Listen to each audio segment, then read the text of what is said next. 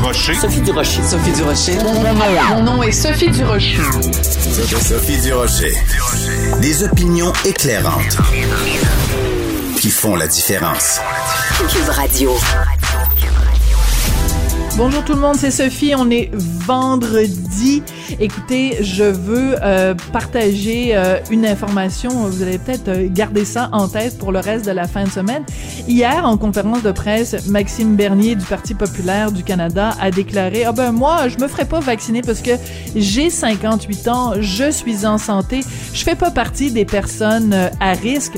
Je pense qu'on devrait payer à Maxime Bernier un voyage au Brésil. Aller voir euh, la situation dans ce pays-là. Euh, le plus grand cimetière euh, du Brésil, on enterre les gens de nuit parce qu'il y a tellement, tellement, tellement de morts. Euh, c'est pas avec une attitude comme ça qu'on va arriver à s'en sortir.